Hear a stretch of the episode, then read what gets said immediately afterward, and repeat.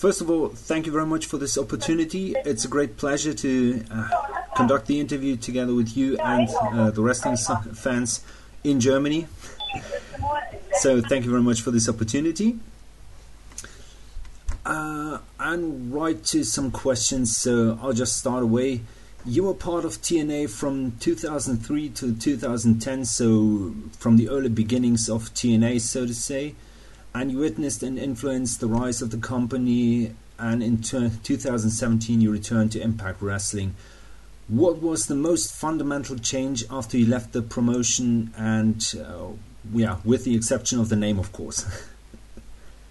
um, you know, coming back, I mean, I think the the wrestling industry has changed so much in the in the years that I was I was in essence away from it uh, in any major any major way. Uh, you know, when in 2010, uh, the digital side of things and you know, uh, websites, social media, and such. Like we had a dot com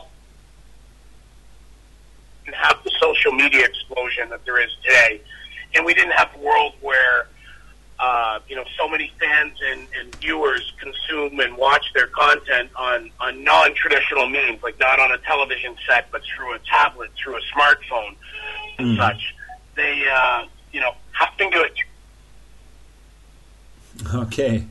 um, sorry, having a little issue here. Having having to adjust, uh, you know, and producing, you know, content for for all types of consumption, both digital and broadcast, has uh, has been a a major change. And then on the wrestling side of things, I think that the the industry as a whole, on the grassroots and independent level, is so much stronger than it's ever been. And I think there's so many more wrestlers than at any point in history that are making a good living without working for, you know, WWE. Uh, that I just think it's an amazing time to, to be in the wrestling business, either as a, as a talent or somebody working in it, or or even as a uh, as a fan, because there's just so many great products out there that are so different and unique. Mm-hmm. Okay, sounds good. Um, staying with Impact Wrestling, uh, what was your main reason to come back to Impact Wrestling, especially in this time right now? You know, I mean, I came back in, in early of uh, 17 here because I was I was asked to come in, you know, as the company was going through some changes and uh, and trying to find its new course. I mean, I came in as a and asked to just you know sit in, listen, you know, consult, you know, give your opinion uh, on things and just kind of, you know, as Anthem Sports and Entertainment was trying to wrap their heads around not just Impact Wrestling, but the wrestling business in general, mm-hmm. they just wanted to have uh, people with different opinions and mindsets to, to offer alternatives to them. So as we, uh, you know, as we went through this year, I mean, I think Anthem's done a great job of, of assessing what's worked and what hasn't worked and, and, uh, made it, made, uh, good decisions, I think, now, less than a year after taking control of the company, to say, okay, now we think we need where we need to go as a company, and we're starting to put together a really great team that uh, that I think can really make Impact Wrestling a real player in two, 2018 and beyond. Uh, if you ever would have told me that I would be sitting in a position like this with a with a major wrestling company as we approach the you know the start of 2018, I would have uh, I would have just laughed because when I left in 2010, it was uh, with lots of great memories, but no intention of ever really returning to the industry full time. But I just think the the atmosphere and the excitement that I'm starting to see build with Impact Wrestling uh, made me say, you know, hell yeah! I mean, I want to be I want to be part of uh, the growth and success of this company. Oh, so sounds really promising. And uh, after your long absence, uh, how did you feel to come back? And was there anybody particular who looked most to seeing again or working together with somebody again? Uh, for for me, there was uh, it was you know coming coming back to Impact Wrestling. It was uh, it was great to be able to work with uh, you know a super talented guy like Jeremy Borash, who was was one of the one of the first people that I knew when I first started with Impact Wrestling. I actually knew, or actually TNA at the time. I actually knew Jeremy because Jeremy Jeremy had given me my first opportunity uh, to work in a, a a front office capacity for a wrestling company when he hired me for the World Wrestling All Stars. Mm-hmm. And uh, to, to work with him through all my time here, coming back and getting to collaborate with him on uh, on things here with Impact, uh, getting to work hand to hand and so closely with Sanjay Dutt, who is uh, is a guy who was you know just a teenager when I first met him and, and was part of bringing him to to TNA. Uh, getting to work side by side with him and seeing the, the growth. Uh, he's grown up. I mean, not just into a you know a, a, a talented wrestling mind, but I mean just just a true gentleman.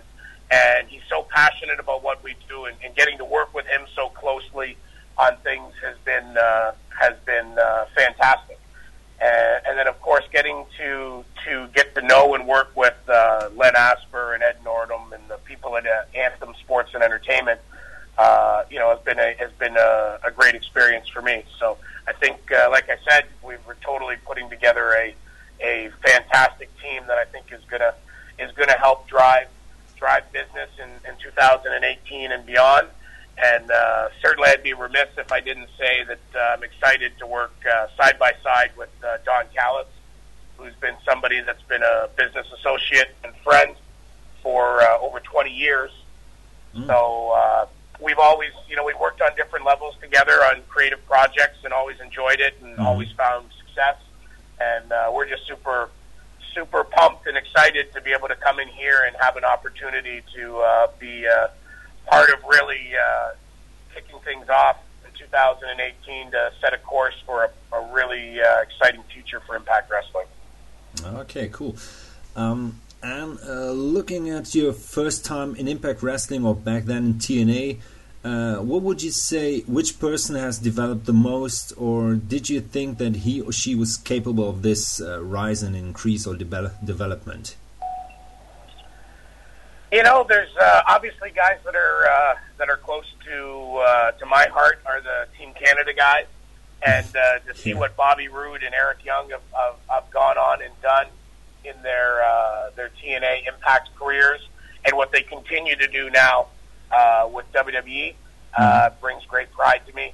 To uh, to see uh, a guy like Petey Williams, who uh, was like like a son to me, to see him have the success he's had in wrestling, and then to go on and and uh, and and start a family and be such a great husband and father, and then to, to make his return. It's a, it's kind of a cool experience now to to work with Pete on a different level where it's no longer it's no longer teacher student. It's now uh, it's now coworkers that are working creatively together on something, and that's uh, that's a cool experience for me. Um, you know, I'd never had uh, an opportunity to really work with uh, Eddie Edwards or Bobby Lashley or uh, Alberto El Patron.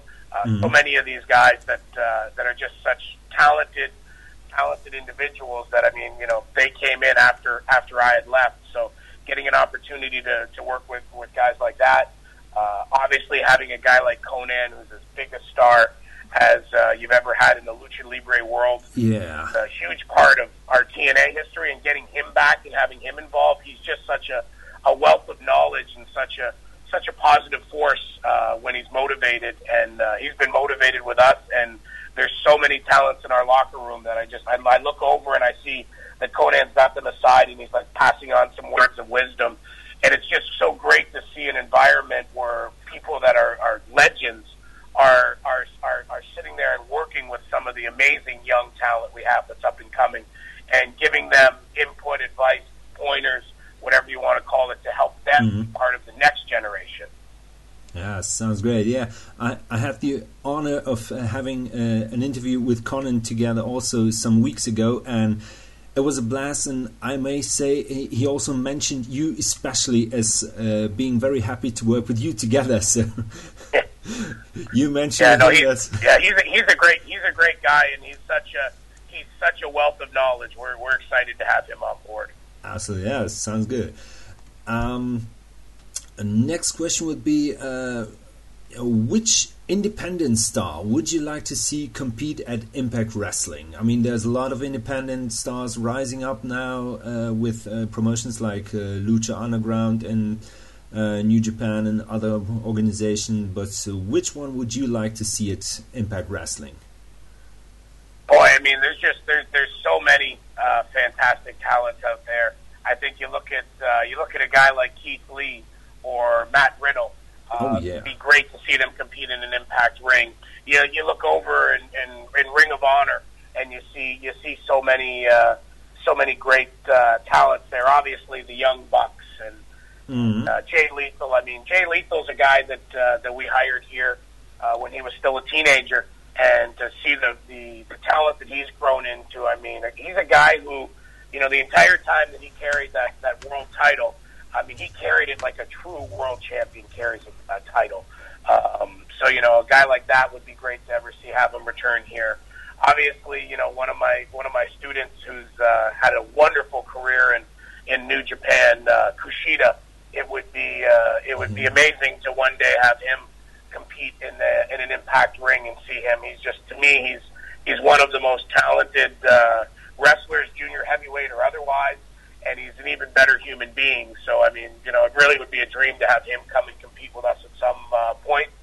And uh, you know, a guy who's overcame so much adversity uh, you know, Joe Doering, who's uh, another student of mine who's uh, who's overcame brain cancer and surgery to come wow. back and do so well with All Japan Pro Wrestling. Uh, I'd love to see a, a guy like that. I think he's flown under the radar so much because his, his career has been in with All Japan almost exclusively. You know, but you're mm-hmm. talking about a guy who's been a 10 year main eventer in Japan and headlined in front of thousands of people. Yeah, that's an accomplishment. yeah. back athlete. Yeah. Yeah. So that sounds really cool. Um, and speaking about talent in ring, uh, another interesting question: If you would ever to return to in-ring competition, which actual talent at Impact Wrestling would you like to face? Oh boy, um, boy, that'd be tough. I mean, uh, there's so many guys on that roster that uh, that I'd love to I'd love to wrestle. Um, I, I'd have to say it would be Alberto El Patron. I mean, he's just he's such a he's such a uh, uh, know he's really the total package for what you're looking for in, in a in a wrestler and in an athlete. I mean, is uh, he's big, he's strong, he's quick, he's athletic. He has a tremendous mind for the wrestling business. Uh, his passion is uh, is second to none, and when he's when he's focused and uh, and uh, and and dedicated. There's there's very few that are as that are as good as him. I'd, I'd love to I'd love to be able to uh, to have had a match with him. And then uh, God, there's so many. But another guy like like to me, Dezmond Xavier is uh, is a guy that I think has such a bright future, and uh, I might actually die in the ring if I ever tried to go in there and hang with Dezmond. But uh, you know, I enjoyed working with junior heavyweights in my career a lot, and uh, had a lot of success. Uh, putting out entertaining matches with him. And I, I mean, I really, I really, I really would like to, have, you know, had a match with a, with a guy like Dezmond because he reminds, reminds me so much of a young AJ Styles. Yeah, that's that's a good one. Yeah, that's a good pick. okay, um, uh, similar to that, if you could pick any singles wrestler from Impact Wrestling, who would you like to act as his or her manager? Mm. Um, you know, I actually I, I spent a couple years managing Kongo Kong. Obviously, he's a he's a, a guy that I, I genuinely like and uh, and uh, and think has a lot of a lot of talent that, that people haven't seen yet. Uh, but I think he's paired properly with uh, with Jimmy Jacobs. I think they're going to be uh, they're going to be awesome. Um, you know, a guy that I, I really think that uh, we could have a great dynamic is uh, Bobby Lashley. You know, Bobby mm-hmm. is such a, a big, powerful guy, and he's, he's he's very eloquent. But there's times he's almost so eloquent as a speaker, and it takes away sometimes from his uh, his aura of a tough guy. Yeah, I think that uh, Bobby at times, uh, you've you've seen it with Dan Lambert. You know, having somebody to to brag about Bobby so he doesn't have to do it himself is uh, you know something that uh, that uh, might be beneficial to him and has been beneficial to him. Uh, and I just again, he's just such an amazing athlete. I mean, I'd, I'd love to be uh, be right there ringside with the best seat, watching him uh, watching him uh, perform and compete because uh, the way he moves and the things he does, uh, for a guy that's that's so big and powerful is uh, is truly awe inspiring. That's cool. All right. Um, also, you work as a creative and a booker for Border City Wrestling in Canada. Uh, with your experience in the wrestling business, you know a lot of facets. Uh, in which direction do you want to go with Border City Wrestling? You know, Border City Wrestling is uh, is a company that's obviously near and dear to me. Uh, we started in 1993, and uh, we've been part of launching so many uh, so many successful careers with you know Bobby Roode, Eric Young, Petey Williams, Alex Shelley, Chris Sabin, uh, you know D'Lo Brown. So many so many people spent considerable time in Border City Wrestling coming coming up the ranks. Uh, you know that's kind of that's kind of the the role that I see for for Border City Wrestling in the in the wrestling industry is we go out there and we we provide good local uh, entertainment. Uh, we always bring in uh, you know a handful of established stars to uh, to both, of course, uh, entertain the fans, mm-hmm. but also important to me is it, it, it, is having guys that have been there and done that uh, is a, is a real influence on the young wrestlers that are just starting out, and that's why over the years we've had everybody from the from the Rock to uh, to, to Kurt Angle to Christian to Edge, all of these guys come through, and uh, you know we're basically you know although we're unaffiliated with anybody, the way I've seen our role for the last many years has been that of a developmental company. We uh, we shoot television in Border City the same way uh, or a similar fashion to how uh, most companies in the you know the higher end of the wrestling industry shoot television. And uh, you know, we take talent and and not just nurture them as wrestlers, but try to help them with their character, try to help them with their their their promo and interview skills, and try to put them on a on a stage, you know, where they get to to come out with lights and pyro and video mm-hmm. walls and go out there in front of a packed house and uh, and and ply their trade and learn. So, and I think that's been a, a big reason why a lot of the guys that I previously mentioned were able to to move on to to you know uh, Impact Wrestling, TNA Wrestling, or uh, you know WWE and other places and succeed because they they'd already kind of been in an environment like that, albeit mm-hmm. on a mm-hmm. smaller scale, and we'd help provide the the, the tool set required to uh, to perform in that kind of environment. And uh, I see us just continuing to to train, uh, you know, talent fresh off the street, and also pluck talent that's out there on the independents and bring them in to work with them to develop them into to true stars. Mm-hmm. All right. Um, on uh, October the 10th uh, this year, the Global Network Wrestling Network went live. Besides the huge archive, uh, the GWN have has video material of some independent promotions like Border City Wrestling, Smash Wrestling, Defy Wrestling as the newest, and many more. Uh, you want to be. Uh, is this sort of planned as an alternative to the WWE network, or which promotions can be accept, accepted to be available in the near future? Well, I mean, with the WGN, I mean, a, the world we live in, with with uh, people, like I've said, getting their content from so many different sources, these uh, these types of services are really uh, a great way for uh, wrestling fans or fans of any type of uh, entertainment content to, to consume, you know, larger and more specific uh, content that appeals directly to them. So, you know, we see, you know, the WWE network is a, is a fantastic service. It's been a huge success, but it focuses on, on, on WWE and, and mm-hmm. very successful with it. We see WGN as not, uh, as not Impact Wrestling's platform, but as a platform for all wrestling, not WWE. Okay. So we we would love to see we would love to see you know some of uh, some of the great Japanese content out there with New Japan and Pro Wrestling Noah and All Japan and, and Dragon Gate. We would love to see some of the Lucha Libre content uh, mm-hmm. promotions that are out there uh, providing content, and so many of these great promotions out there. You know, and you mentioned Defy, which is a fantastic organization out of Seattle. Uh, you know, we just made a deal with WrestleCade to show WrestleCade on on oh, uh, on our service. You know, the the guys out on the East Coast with WrestlePro have such a, have such an amazing company. And what we want to do is provide a platform where independent promotions from all over can uh, can come in and can can showcase their product and monetize their product uh, on their end so that they can continue to run great events, and that we can provide the uh, the content to to wrestling fans and consumers so that they can see as many different products from from all over the world. All right, sounds really promising.